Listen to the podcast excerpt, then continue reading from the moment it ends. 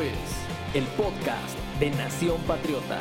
Noticias, análisis y más sobre la actualidad de los New England Patriots.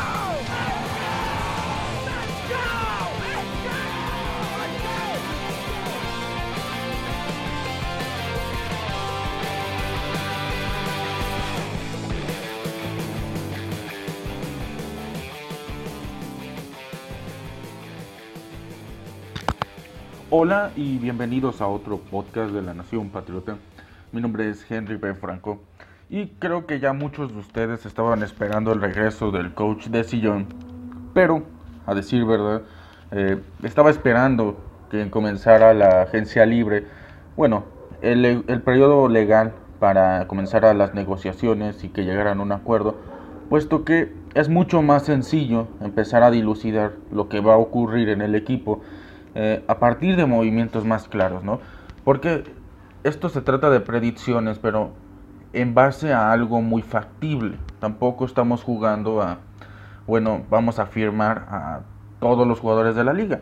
Aunque parece que esa es la idea de Bill Belichick, porque hasta ahora, en las primeras 24 horas de este periodo, eh, ha gastado 273 millones de dólares.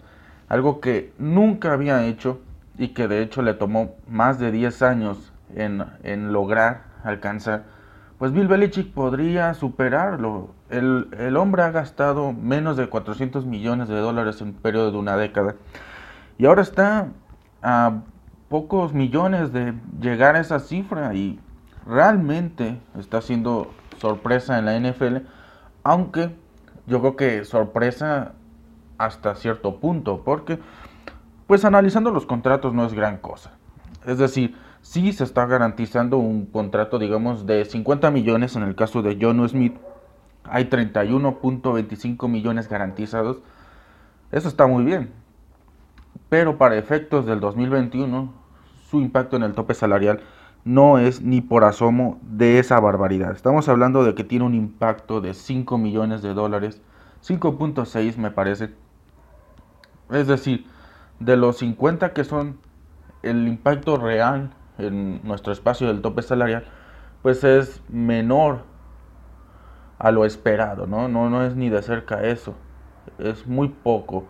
Y la verdad es que está siendo, pues, muy, muy este, interesante porque sumando, hay al menos varios contratos, el de Matt Judon, el de Hunter Henry, el de John Smith, que no parecen dar más de lo que está cobrando un coreback que podría iniciar en 2021 también, que es Jared Goff. Jared Goff está generando 28 millones contra el tope salarial de los Lions y tres o cuatro contratos de los que ha firmado en Inglaterra no están ni cerca de superar ese impacto en el tope salarial.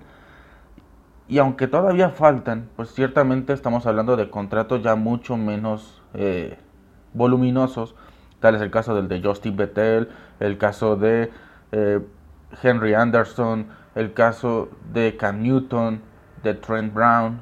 Pues si tomamos todos esos en cuenta, pues no está haciendo mucho impacto en Inglaterra. Y sin embargo, pues estamos sorprendidos por la manera en la que ha actuado, porque la verdad es que en muy pocas ocasiones Bill Belichick había actuado con tanta violencia. Estamos hablando de que en la primer nota que sale después de que inicie legal el, oficialmente este periodo legal, John Smith firma con los Patriotas, 50 millones, 4 años, ya lo habíamos mencionado. Pero no se detuvo ahí y firma a el no tackle, el liniero defensivo, eh, Davon Goodchout, por una cifra que es de 2 años por 16 millones de dólares, 9 garantizados y ya empieza a tomar forma porque enseguida la defensa sigue siendo una prioridad y firma Matt Judon por 56 millones, 4 años. 32 de esos 56 están garantizados. Y su impacto parece ser el más alto hasta ahora, está superando los 6 millones de dólares. Pero nuevamente estamos hablando de cifras que no están llegando ni siquiera a los 8 millones de dólares en el espacio del tope salarial. En ejercicios previos nosotros habíamos pensado que iban a haber impactos de 9, 10 millones contra el salary cap y no está haciendo eso. Bill Belichick está cargando mucho en incentivos. ¿Qué quiere decir esto? Bueno, En, algunos casos es por firmar, en, otros, la mayoría, es de acuerdo al desempeño. Por ejemplo, se ha revelado el de Nelson Aguilar eh, durante la noche del martes. Y este contrato básicamente se desglosa en varios incentivos en 2021. El impacto es de 7 millones de dólares este año y el próximo, que sería el último, son 15 millones. Ya iremos hablando un poco del 2022, pero por ahora centrémonos en el 2021. Y es que es muy importante añadir que pues hay varios incentivos y cuando lo desglosas hay un incentivo incluso por que él juegue como corredor, running back. Esto habla mucho de los bonos, de los eh, extras que están añadiendo para que haya pues precisamente estas ganancias. Y hay muchos que se desglosan de esta manera, ya los hemos publicado a detalle. Y existen casos como el de Kendrick Bourne o el de Nelson Aguilar, que, que pues no parecen ser contratos muy caros, pero a lo mejor el de Nelson Aguilar es un poco más caro. Estamos hablando de dos años, 26 millones de dólares. Ya lo decíamos, es un impacto dividido. Casi todo se va a 2022. El de Kendrick Bourne creo que es más razonable. Son tres años por 22.5 millones de dólares. Su impacto puede estar entre los 6, 7 millones. Tampoco es mucho. Es un juego que veo mucho más adepto para lo que está intentando Josh McDaniels. También se firma Jalen Mills, que este es sumamente polifacético, muy versátil. 4 años, 24 millones, 9 de ellos garantizados. Y en línea defensiva se sigue fortaleciendo con gente de la casa. Carl Davis eh, no, no han revelado este, detalles de su contrato ni cuando fue firmado ni ahora. Probablemente lo haga más adelante, pero es un jugador que quien haya visto algunos partidos de, de Nueva Inglaterra, cuando parecían mejorar, fue a partir de donde empezamos a ver a Carl Davis, porque él llegó de escuadra de prácticas. Fue un jugador que tuvo un salto inmediato porque realmente no había para más, pero funcionó muy bien y se ha ganado una recontratación, al menos por ahora puede ser una opción eh, de rotaciones, pero como ha ido ascendiendo, yo no dudo que pueda subir más. Dietrich Weiss, este se le ha prometido un rol más importante en 2021. Aparentemente ha gustado bastante. Es el único jugador del 2017 de aquel draft eh, tan escueto que se mantiene en el equipo, por encima de Derek Rivers, por encima de muchos otros. Y eh, hoy en día está firmando por 4 años y 30 millones de dólares. 10 de ellos están garantizados. Es mucho dinero, por lo que se espera que sea titular en 2021.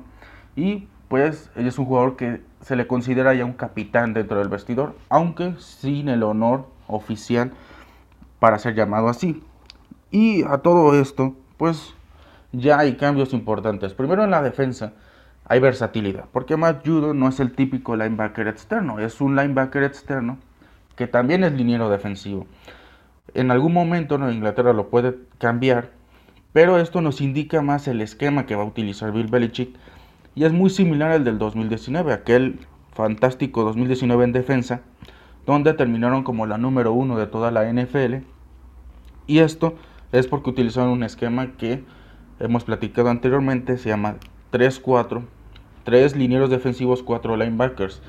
Normalmente los linebackers que juegan ahí tienden a juntarse en la línea defensiva para presionar o hacer la finta de que presionan y salir a cubrir. Esto es lo que normalmente hace Matt Judon en los Baltimore Ravens. No es enteramente un presionador al mariscal de campo. De hecho, viendo su video te das cuenta de que no existe la capacidad de que se quite bloqueo, ser verdaderamente un jugador disruptivo entre líneas, pero es sumamente eh, veloz, muy atlético, cubre bastante bien y la gran ventaja que tiene en Baltimore es que mandan muchas cargas por diseño. Entonces, normalmente es un jugador que no tiene bloqueos en muchos de los eh, partidos que tuvo, que tuvo en 2020. Pues tuvo capturas arriba de 7 que no realmente vinieron por intentar la captura, sino porque estaba al espacio. Eh, no, el liniero, defensivo, el liniero ofensivo no le estaba cubriendo. Él toma la ventaja.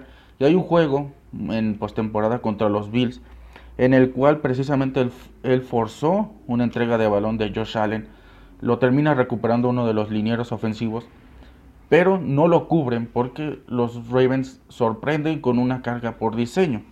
Él tuvo 30.5 capturas en sus cuatro temporadas con los Ravens, tiene 28 años y tiene 74 golpes al coreback desde 2018. En Nueva Inglaterra también tienen cargas por diseño. Eh, Bill Belichick suele mandar eh, confusiones al coreback para tratar de que no adivine quién va a ir a marcarlo y quién va a ir a, salir al pase.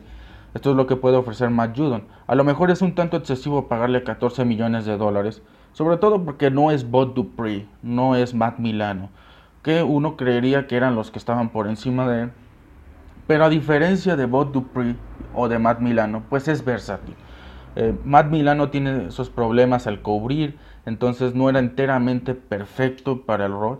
Y Bob Dupree es un jugador que está muy mandado a hacer para un esquema que manda muchas cargas, como el que aparentemente va a ser en los Titans, a donde ha recabado, ha recalado. Y pues resulta ser una firma que en teoría el esquema le está permitiendo mucha flexibilidad. Bill Belichick tuvo que regresar al 4-3 la temporada pasada porque le faltaban linebackers. Muchos de los linebackers que tenía no estaban preparados muchos novatos, Josh Uche, Anthony Jennings, Cash Maluya, etc. También trataron de adaptar a Chase Winovich. Ahora que llega Matt Judon, parece que las cosas empiezan a verse mejor para esta línea de, de linebackers. Y sobre todo para jugadores como Josh Uche o Chase Winovich les quita responsabilidad porque ahora están titulares como Donta Hightower y Matt Judon en los extremos y ellos pueden desarrollarse detrás de ellos. Así que hay una posibilidad de que encontremos un joven que pueda tener un gran año en 2021, después de a lo mejor tener complicaciones en los años anteriores. Y para ello también trajeron a Devon Goodshout. No parece un hombre muy eh, sobresaliente. Viene de los Dolphins, una gran línea defensiva de los Dolphins. Él no tuvo tanta participación por lesiones pero en 2019 tuvo una cifra de 75 tacleos. Para un nose tackle es demasiado. Estamos hablando de que estuvo encima de sus asignaciones. Corredor, coreback, no permitió que nada se le escapara por el centro. Viendo su video, es un jugador que hace lo mismo que Adam Butler. Le mandan dobles bloqueos para tratar de contenerlo. Eso le abre la posibilidad a su compañero, ya sea tackle defensivo o un liniero defensivo que funja como ala defensiva, para entrar con mayor facilidad y capturar al coreback.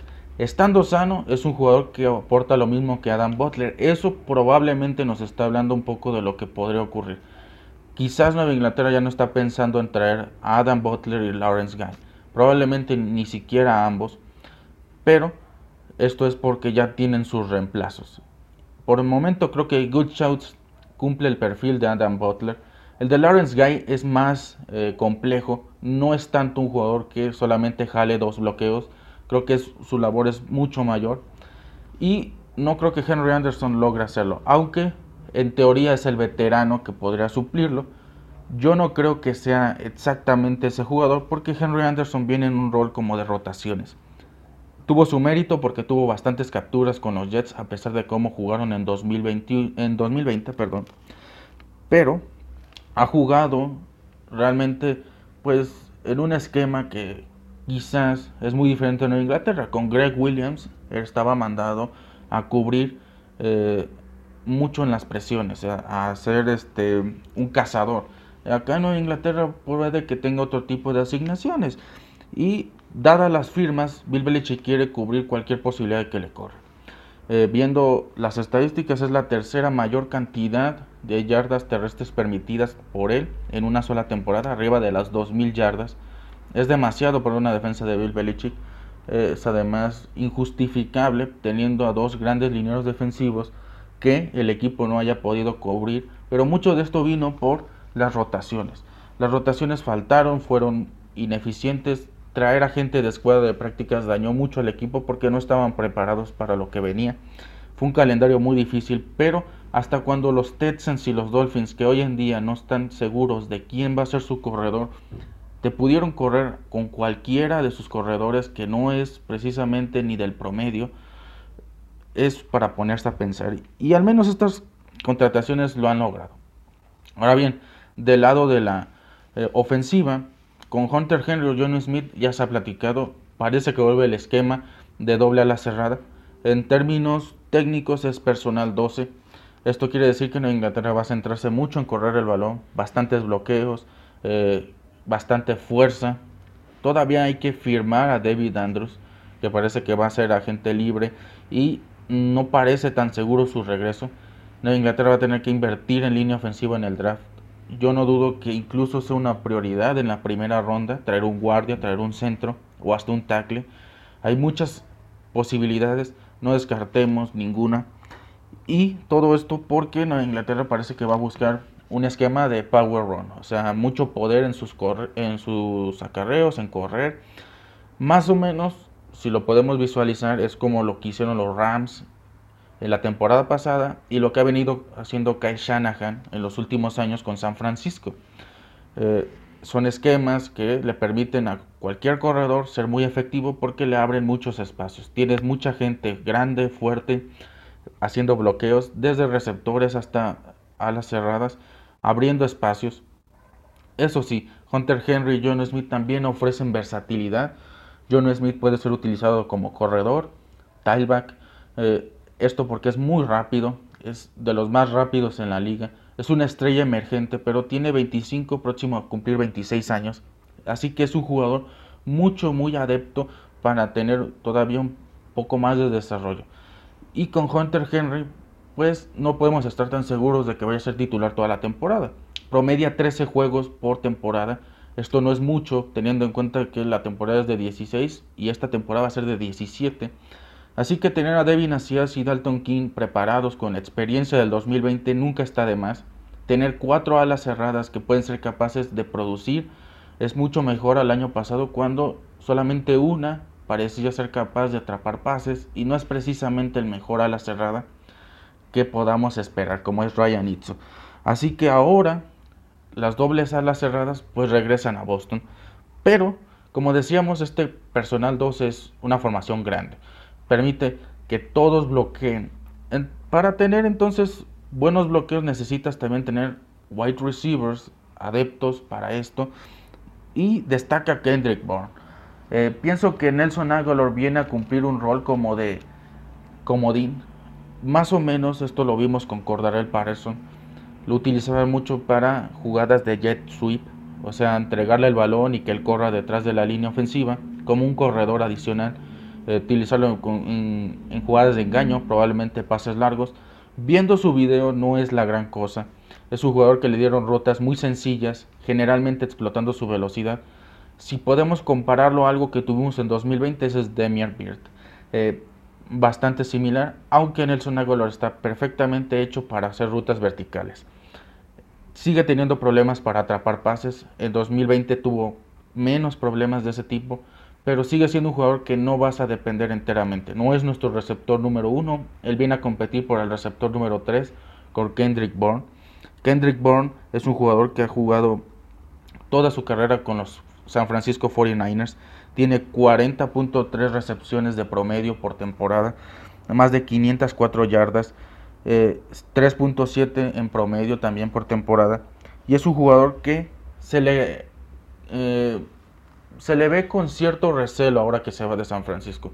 Muchos dicen que tuvo muchas eh, tuvo muchas dificultades asegurando recepciones. Especialmente cuando venían ciertos momentos críticos, pero esto es exagerado. Tuvo problemas en un juego de Monday Night contra los Seattle Seahawks, pero son casos muy aislados.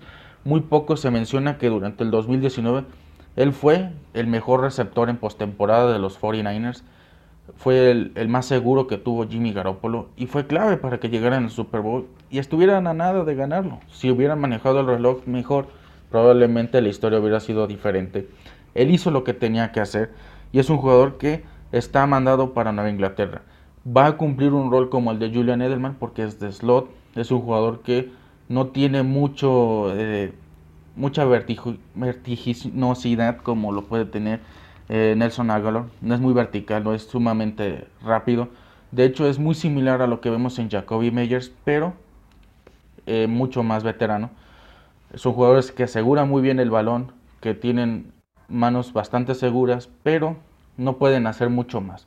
Es decir, es un complemento, viene a lo mejor a cubrir en, situaciones de bloqueo, entonces ya no solamente tienes a los dos a la cerrada, sino que puedes añadir a Bourne a la mezcla. Además, no sabemos qué tan sano puede regresar Julian Edelman. Hay rumores de que él va a regresar en 2021, que está mirando en recuperarse al, al 100%, pero no hay mucha certeza de si va a estar desde el inicio de la temporada o se va a unir después, cómo va a regresar. Y el año pasado fue muy evidente, cuando perdieron a Julian Edelman, perdieron mucho eh, en el slot. Jacoby Meyers tuvo que adaptarse, pero esto tuvo que tardar. Y en, el proceso fue una racha de 4 o 5 partidos perdidos, con muchas dudas.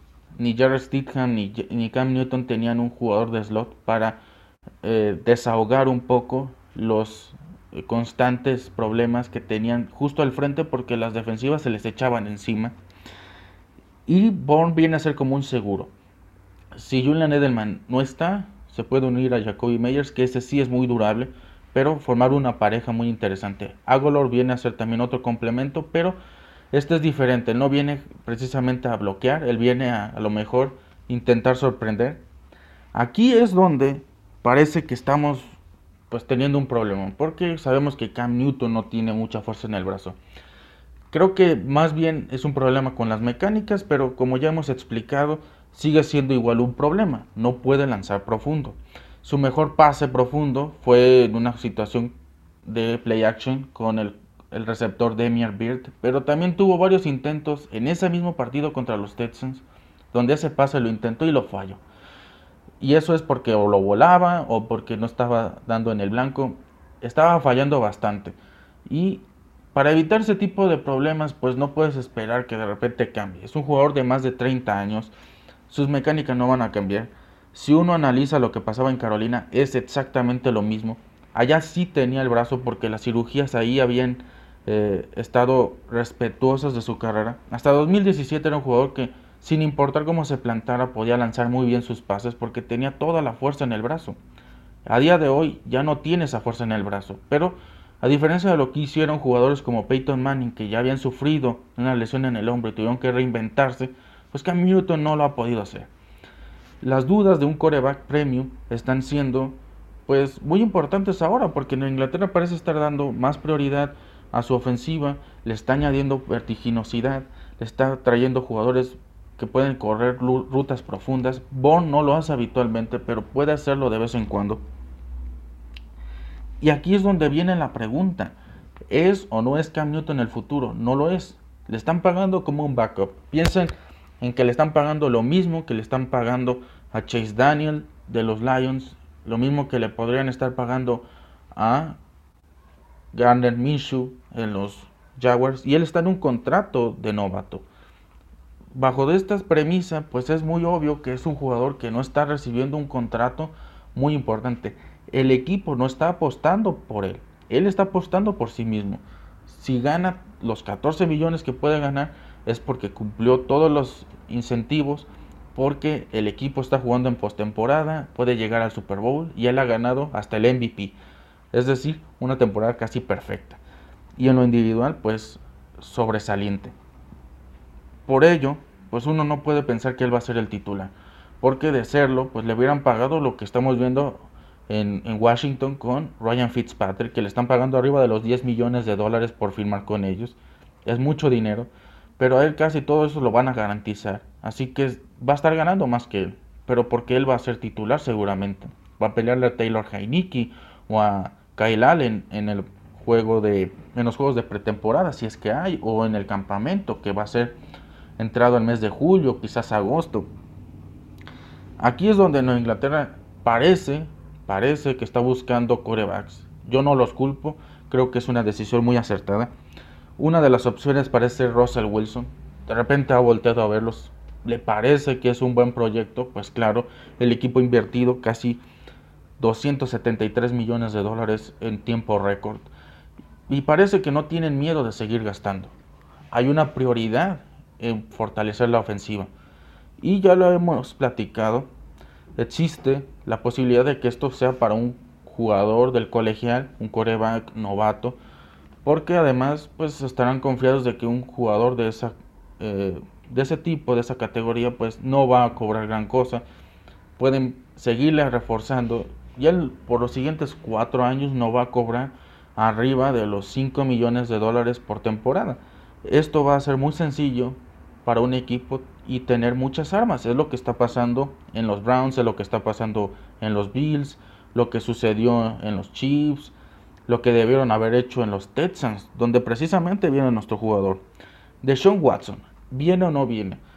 Pienso que es una opción porque su nuevo contrato no entra en vigor hasta 2022. Actualmente tiene un impacto en el tope salarial de 15.9 millones de dólares en 2021. Si lo cortan, si lo intercambian, pierden dinero. Pero después del junio de, del, mes, del mes de junio, el primero de junio, si lo intercambian, es un jugador que va a salir muy económico.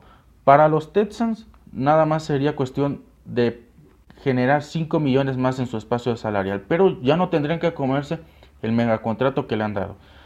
Ya ellos no, se preocuparían por eso y le ganarían, que es lo importante.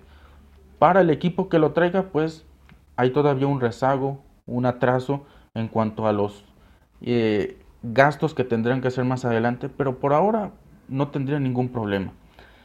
Y entra a colación el contrato de los derechos televisivos que puede subir hasta los 14 millardos, bastante dinero, y se espera que en tres temporadas el impacto en el tope salarial sea mucho mayor. Estamos hablando de que podría haber un tope de alrededor de 250 hasta 300 millones de dólares, comparado a los 182 que hay actualmente, sería un impacto eh, enorme. Habría un espacio hasta de 100 millones adicionales a lo que hay actualmente. Los equipos se van a volver locos. Los contratos que hoy estamos viendo como grandes van a ser promedio en comparación a los que vengan en el futuro. No creo que esto ocurra de una temporada a otra, pero los contratos que está haciendo Bill Belichick y otros entrenadores dan a entender que esto va a ocurrir. Hay que ver un poco lo que están haciendo los Dallas Cowboys. El contrato de Dak Prescott está hecho para aprovechar ese incremento en el tope salarial de los próximos años. Así que actualmente los equipos no están pagando, pero la promesa es de que a partir del 2022, 2023 ya van a ver con la posibilidad de seguir pagando más y los jugadores van a poder cobrar hasta más de 500 millones de dólares en un contrato si es que se lo ganan. Y eso es algo que con Deshaun Watson se vuelve muy atractivo porque su impacto en el tope salarial del 2022 es de 40 millones.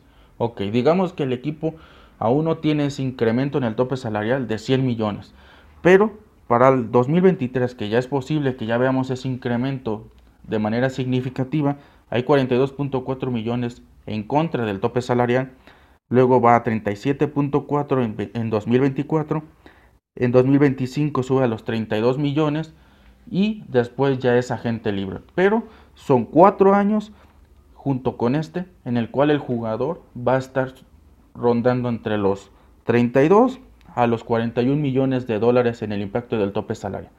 Actualmente el equipo no tendría que comerse gran cosa. 15 millones por un coreback franquicia es prácticamente nada. Si el próximo año lo tienen que empezar a pagar, probablemente Bill Belichick ya lo sabría, ya tendría la posibilidad de pues tener más flexibilidad.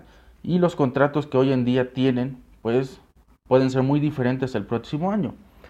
Sobre todo por la manera en la que están estructurados y porque muchos jugadores están viendo que al final van a ser pagados. Aunque haya aparentes reestructuraciones, van a terminar siendo pagados. Yo no creo que el equipo simplemente ignore las posibilidades de estar encima del tope salarial. Simplemente lo que haría es pensar que este momento, justo ahora, es el momento para añadir a Deshaun Watson. Ya le tienes una ofensiva prácticamente armada, es mejorar la línea ofensiva, pero aún yéndose David Andrews y con la salida de Joe Tooney, siguen teniendo a Michael Onguenu, Isaiah Wynn, Trent Brown, eh, Shaq Mason, tienen a los novatos como Justin Herron y pueden añadir todavía más. Por ahí puede añadirse a Ted Carras como centro o se puede buscar la opción de Rodney Hudson, que no parece una opción tan descabellada, sobre todo porque aunque los Raiders pueden renegociar su regreso, pues también a Inglaterra se puede inmiscuir y hacerle un poco difícil la situación. El draft es fantástico para cubrir las tres posiciones de línea ofensiva, tackle, guardia, centro, sobre todo porque es una generación muy grande. Se está hablando de que todavía en el top eh, de la ronda 3 puede haber jugadores que deberían haber estado en la ronda 1. Son muchos y bastantes jugadores que pueden entrar en el perfil de lo que buscan en Inglaterra, de grandes, fuertes y especialmente diseñados para esquemas de correr mucho el balón. Y con todo eso, pues pensar en un Deshaun Watson rodeado de tanto talento es fascinante. Y con la manera en la que Bill Belichick se ha manejado, pues el contrato que tiene puede incluso bajar.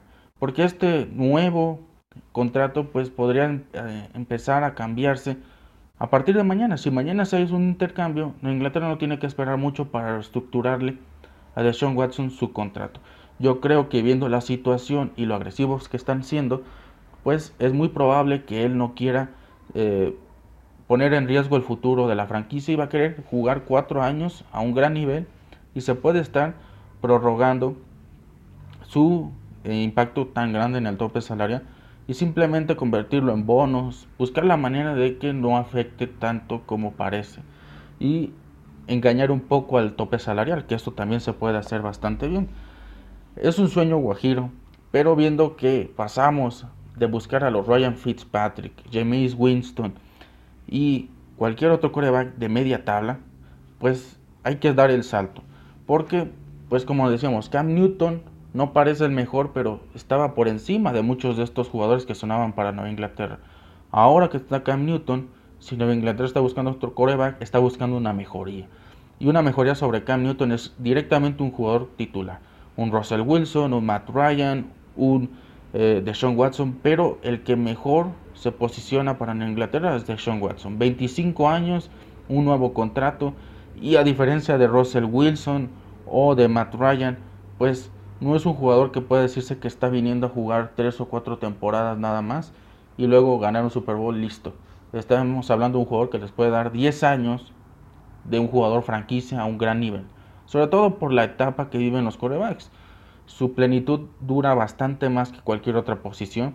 Así que, pues es una opción que está ahí en la mesa. Yo en lo personal creo que si hay un momento para ir por Deshaun Watson es este. Y por cómo está quedando el espacio, casi de 25 millones de dólares disponibles, a falta de reestructurarles contratos a Devin McCarthy, Donta Hightower, que podrían subir 11 millones adicionales, intercambiar a Stephon Gilmore, que pueden ser otros 7 extras, y cortar a varios jugadores que pueden ascender hasta los 6, 7 millones de dólares en espacio adicional, estamos hablando de otros 20, 22 millones de dólares disponibles, si no hasta más. Y sumado a los 25, pues prácticamente es volver a una cifra que ya habíamos visto el martes antes de que se anunciaran tantas, eh, tantos contratos que entraron en vigor o que aparentemente pues ya se saben los detalles y entrarán en vigor a partir del miércoles. Entonces, el equipo realmente no tiene mejor situación para añadir a Deshaun Watson que esta. El próximo año veremos, pero con la incertidumbre que genera el futuro, pues lo mejor es actuar en el presente. Y yo creo que esta sería la mejor de las decisiones que podrían hacer Bill Belichick, si es que la opción no viene en el draft. Si la opción en el draft sigue siendo esperar a Mac Jones o a Justin Fields o a Trey Lance para que caigan en el número 15, tienen que ir por Deshaun Watson. Pero de no hacerlo, pues pueden esperar. Aunque la mejor opción al alcance sigue siendo intercambiar por un veterano. ¿Irán por Deshaun Watson? Puede ser. Pero también Bill Belichick nos ha confirmado en el pasado que él le encanta tener flexibilidad en el tope salarial. ¿Por qué? Porque no es que sea codo, no es porque no quiera gastar, es que simple y sencillamente le permite hacer este tipo de contratos contratar a tanta gente y al final no realmente pagarle tanto, sino estar convirtiendo bastante salario en bonos. Pero si no fuera por este espacio en el tope salarial, no podría hacer estos movimientos, porque definitivamente no habría manera de generar espacio para maniobras de este tipo, porque son maniobras casi suicidas. Entonces, es una temporada bastante diferente porque ha sido una off-season con un dinero atípico, inusual. Y qué mejor que añadirlo trayendo al coreback que menos esperábamos en este momento. De Sean Watson, señores. Esto ha sido todo por mi parte. Mi nombre es Henry B. Franco para Nación Patriota. Los espero en el siguiente Coach de Sillón. Y no lo olviden, síganos en nuestras redes sociales y en nuestro sitio web para más información y cobertura del draft y de la agencia libre que comienza a partir del miércoles. Hasta la próxima.